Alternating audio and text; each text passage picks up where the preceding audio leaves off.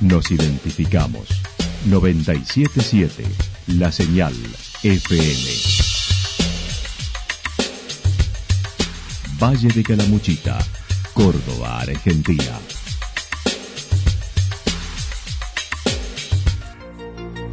El más completo resumen de las noticias de la región, encontralos todos los días a las 12 y 30, a las 16 y a las 22 horas. Panorama de noticias.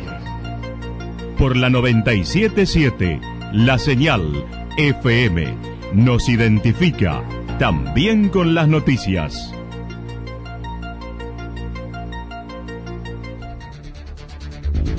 Municipalidad de Villa del Lique. Una forma de vivir. Gestión Ricardo Zurdo Escole.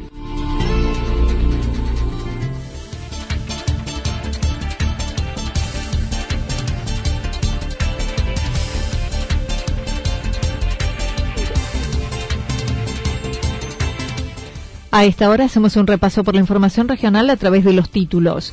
Viajar es sinónimo de libertad, la que está cercenada ahora, dijo Santos.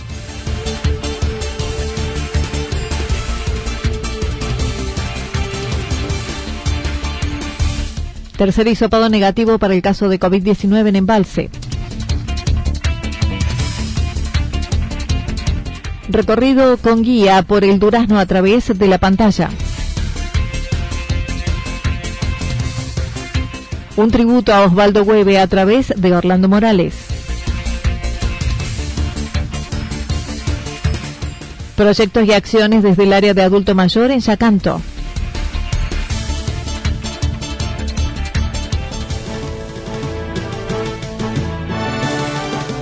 La actualidad en síntesis. La actualidad en síntesis. Resumen de noticias regionales producida por la 977 La Señal FM. Nos identifica junto a la información.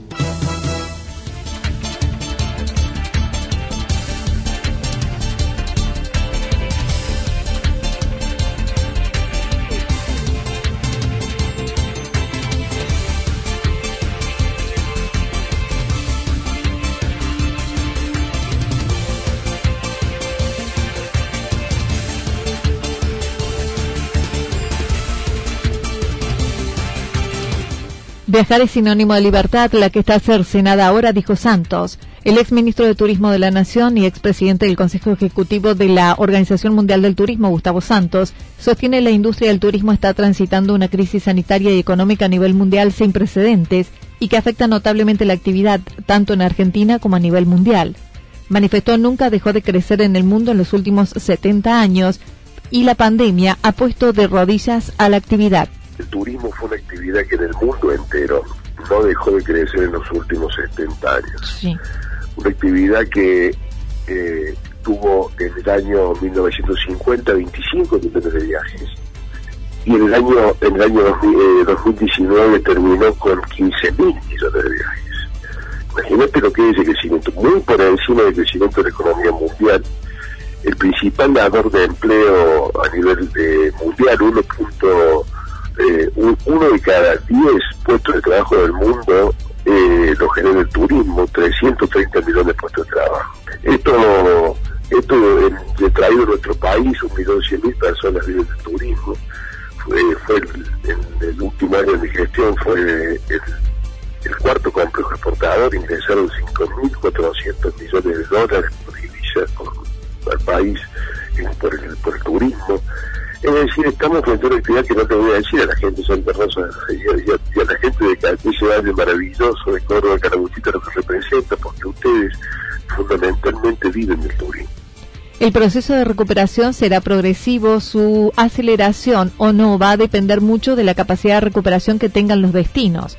Mencionó no se puede esperar habilitar a que esté la vacuna, considerando deberá convivir con el virus. Estas prevenciones es imposible que no, no, no podamos transitar por el país, eh, que es un derecho constitucional, con todas las, eh, con un protocolo sanitario, pero que podamos hacerlo, y a partir de ahí podríamos pensar en, restituir la actividad turística. Sin tránsito, sin posibilidades de, de conectividad, con aviones que no vuelan, somos el único país que no tiene vuelo de cabotaje de los grandes países del mundo, somos el único sin vuelo de cabotaje, sin posibilidad de transitar por nuestras rutas, porque no existe un protocolo que nos permita transitar rutas y, y se toman medidas eh, por provincia, aún por municipios, es imposible que se restablezca el turismo. Sin viaje no hay turismo y es una actividad que está al límite de su posibilidad de resistencia. El expresidente de la Agencia Córdoba Turismo señaló no hay visión clara, no hay plan. Criticó las declaraciones acerca de la posibilidad que no hubiera temporada de verano, lo que otros salieron a desmentir, y está de acuerdo haya en lo inmediato una apertura gradual de, gradual de lo más próximo a lo más lejano. Eh, eh, está Europa abriendo sus fronteras, hay verano europeo, hay que aprovechar eso que de alguna manera Anita un diario del lunes para ver los pros y los contras, esa ventaja de, poder anticiparnos por, por, el, cambio de temporada, nos puede permitir hacer, saber muy bien qué tenemos que hacer para mejorar los, los aspectos positivos y al mismo tiempo qué tenemos que hacer para disminuir los, negativos que ha tenido la apertura en Europa. Pero hay que convivir con, el virus, a empoderar a la gente y empezar a reactivar una industria que no puede estar más parada. Eh, después, eh, esto va a ir de lo, de lo próximo a lo lejano. Lo primero va a ser lo provincial, lo más próximo eh, para, para nosotros, después será el turismo interno, lo, seguirán los países limítrofes y por último los viajes de largo alcance. Entonces lo primero es es, es lo, regional, eh, debería al, menos deberíamos al menos poder movernos eh, en, los, en los sentidos más próximos. Recientemente, junto a Michael Durrier, asesor especial de la Organización Mundial de la Salud sobre Turismo Sostenible y Desarrollo Territorial, presentaron el libro El Después, Turismo y Humanidad, analizando el impacto social y económico de la pandemia y sus consecuencias a nivel mundial en la industria del turismo y en la vida de las personas, recorriendo temas como la relevancia de la seguridad, el impacto de los desplazamientos en las decisiones de los viajeros y una aceleración hacia el turismo sostenible que invitan a pensar el futuro de esta industria. Finalizó deseando poder volver a Calamuchita a viajar, ya que considera es libertad y el turismo se convirtió en una mala palabra para algunos. El turismo el turismo se ha convertido para algunos en una mala palabra. porque es el turismo igual a el turismo o el viaje que es lo mismo es, es igual a la, palabra libertad. Los valores que encierra el viaje son los de libertad. La posibilidad de salir de no estar encerrado la, posibilidad de viajar la posibilidad de encontrarnos con otros de entender a los demás de conocer otros sitios de integrarnos de, de hacernos mejores personas está demostrado que las personas que viajan, Anita, son personas más abiertas, son personas más tolerantes, son personas más respetuosas, en fin, son personas más pacíficas, en fin, son mejores personas. El, turismo hasta una herramienta de paz en el mundo entero. Entonces, este, quienes piensan que el turismo es culpable y lo, lo eh, no, no, no entienden que no se puede vivir encerrado, que hemos tenido, el coronavirus nos trajo a un anacronismo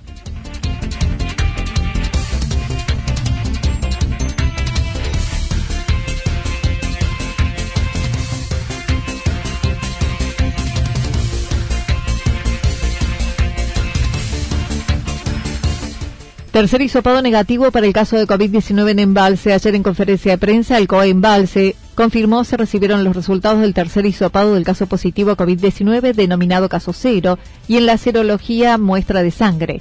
Desde el área de epidemiología del Ministerio de Salud de la provincia se informó el resultado del hisopado negativo y el de la serología no concluyentes para establecer un diagnóstico. La interpretación deberá realizarse en el contexto clínico y epidemiológico del paciente.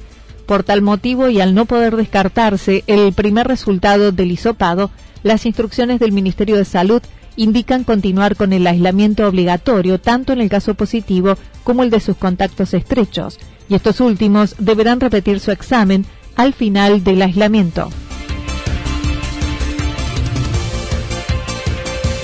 Recorrido con guía por el Durazno a través de pantalla, junto a un nuevo emprendimiento en Yacanto, una consultora de Estela Rácaro convocó a guías de la región proponiendo un paisaje y un paseo virtual por las sierras.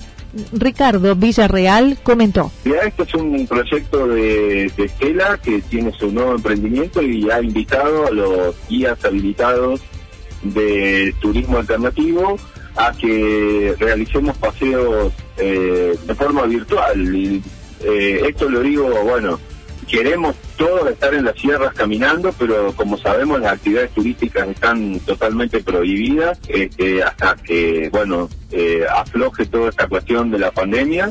Eh, lo que estamos haciendo ahora es un poco hacer esta oferta virtual, demostrar eh, algunas regiones de nuestro valle de Calamuchita. Durante este periodo sin actividad turística, junto al Zorro Explorador, se realizaron charlas y paseos virtuales con diversos especialistas. En esta ocasión será por el Durazno. Como explorador veníamos haciendo algunos encuentros de Zoom, luego utilizamos la plataforma en vivo de Facebook, eh, hicimos dos charlas de aves eh, con Walter Cejas, siempre invitando a algunos especialistas. Eh, algunas charlas de astroturismo con Omar Curcio y con Rafael Tirola del Planetario de Buenos Aires, hicimos eh, charlas con Mario Greco sobre la excursión de kayak del Cerro Pelado, eh, hicimos con la agencia Córdoba Turismo, eh, algo sobre el Comerizal Serrano y tenemos esta para el día de hoy sobre el Durazno. En realidad es una serie de fotografías inéditas que tenemos, eh, que son de los safaris fotográficos que fuimos haciendo estos años, ya sea fotos de flora, de fauna, de arquitectura, eh, de la época que hay en el Durazno, de paisajes. Se abordará con datos históricos de origen fotos inéditas del lugar. La isla de Cerro Pelado será el próximo paseo, una actividad propia del verano, luego plantas medicinales, otra al Cerro Champaquí en las siguientes.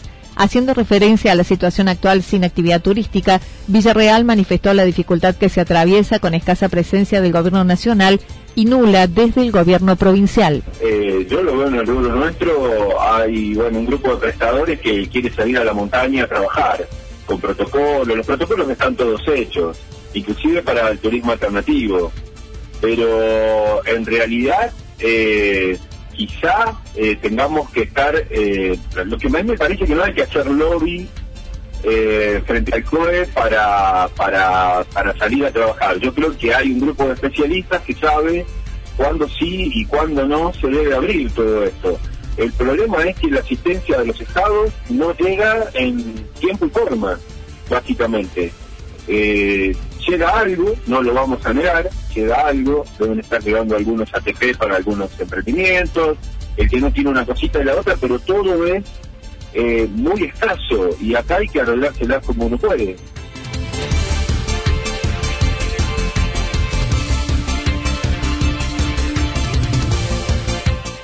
Un tributo a Osvaldo Hueve a través de Orlando Morales. Ayer murió a los 63 años en su río cuarto natal el turco Hueve se había descompensado cerca de las 23 del domingo 26 de julio tras sufrir un pico de tensión arterial, lo que obligó su inmediata intervención.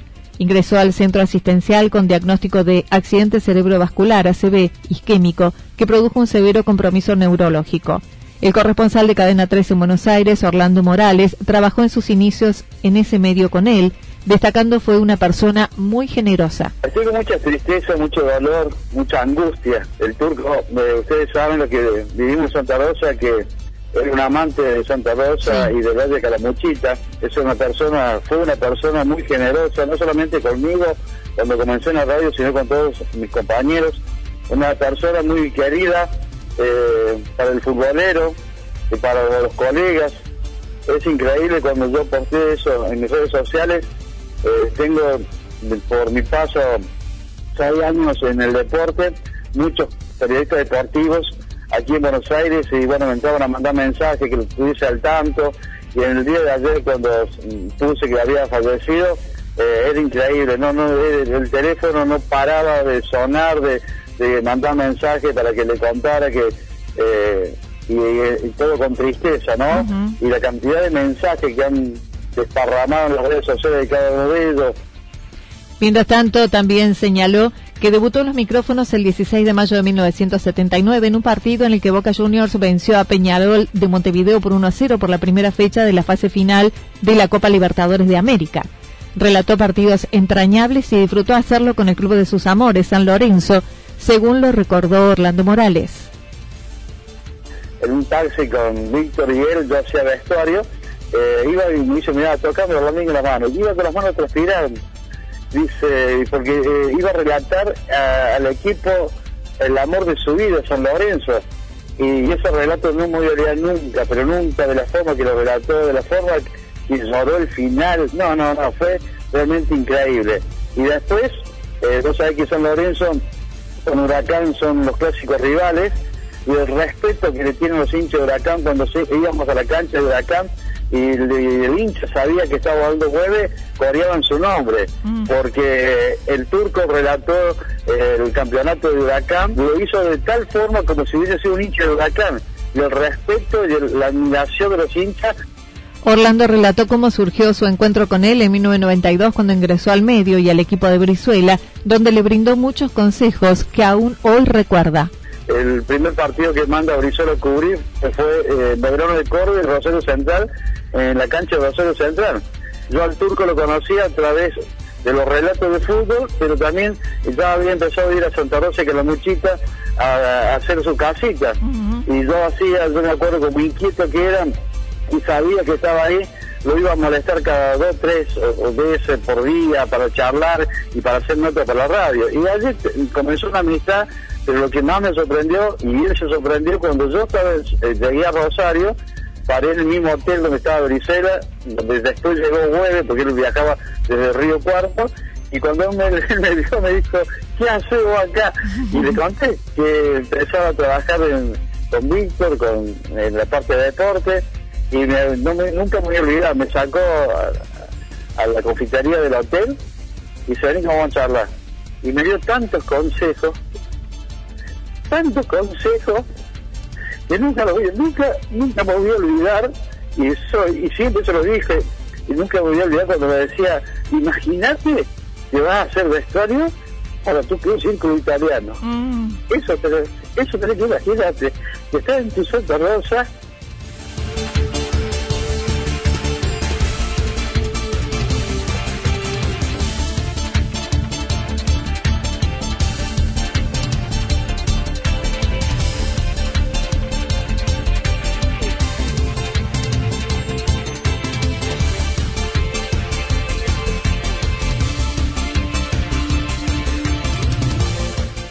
Proyectos y acciones desde el área de adulto mayor en Yacanto. Noemí Martínez es la directora de adultos mayores del municipio de Yacanto desde diciembre, habiendo antes sido la presidenta del centro de jubilados, tal como ella lo recordó. Bueno, eh, fui nombrada en diciembre directora de adultos mayores, eh, por la cual tengo la articulación con el centro de jubilados debido a que desde 2017 estoy eh, gestionando todo este trámite que por suerte está concluido. Bueno, eh, yo iba todas las mañanas, desde las nueve hasta las doce y media, eh, bueno, asesorando a la gente, pensando en proyectos eh, para también para el centro y para los adultos mayores, consiguiendo todos los beneficios que uno puede conseguir para ellos, ¿no? Colabora en los trámites que ese público requiere por el sistema online, atendiendo desde su vivienda, ya que el centro es utilizado actualmente como vacunatorio y área de salud por la pandemia y por el aislamiento a raíz de la edad, brindando asesoramiento, bolsones, entre otros. Eh, bueno, como este lugar, por supuesto que es eh, prestado por, el, municipio y ahora en este en este momento de la pandemia necesitan el lugar para vacunar, para atender a, como es, a, pediatría, entonces eh, pidieron el lugar, ya que nosotros no lo ocupamos, porque bueno, estamos de licencia debido a la edad, ¿no? Eh, personas de riesgo. Entonces, bueno, yo ofrezco mi vivienda, que vienen, y bueno, acá de pronto la otra vez también entregué unos bolsones que dio la municipalidad de frutas y verduras para adultos mayores, también leche que se consiguen del desarrollo social, desde acá, desde casa, y también desde acá, como vos decías, Esteban, estoy asesorando en cuanto a mi ANSES, eh, que tienen, que ahí está registrados todos sus datos, y eh, también eh, hacer las jubilaciones y pensiones en forma virtual, ya que a la gente, bueno, ya vamos a tener, que ya lo tenemos, el tallerista que va a dar, como es, tecnología, debido a que por ahora está todo parado, pero partir del año que viene vamos a tener este taller porque está eh, presentado en desarrollo social y está ya permitido hacer el taller de folclore, de tecnología y yoga. Eso de parte de la Hay unas 70 personas asociadas al centro de jubilados con cuotas al día. Pidió se acerquen ante dudas por jubilaciones y trámites ante ANSES y todo lo que atañe al adulto mayor. Asesora al centro de jubilados sobre talleres, cursos a través de PAMI y en breve se buscará dictar talleres de tecnología, folclore y yoga. Además, gestionó equipos ergonométricos en el aire libre ya instalados al lado del playón deportivo.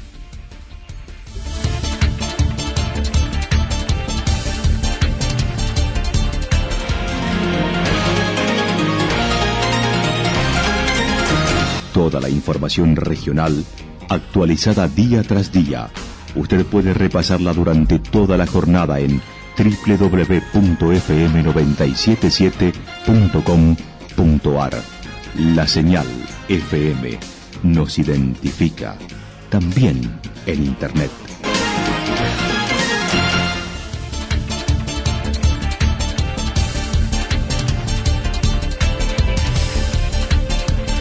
Pronóstico para lo que resta de la jornada indica parcialmente nublado, temperaturas máximas que estarán entre 18 y 20 grados.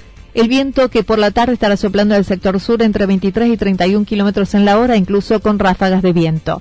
Para el día sábado, anticipan algo nublado, despejado hacia la tarde, temperaturas máximas entre 18 y 20 grados, las mínimas entre 2 y 4 grados, el viento soplando de direcciones variables.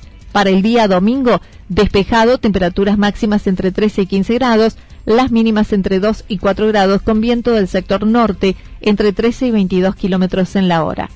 Datos proporcionados por el Servicio Meteorológico Nacional. Municipalidad de Villa del Lique.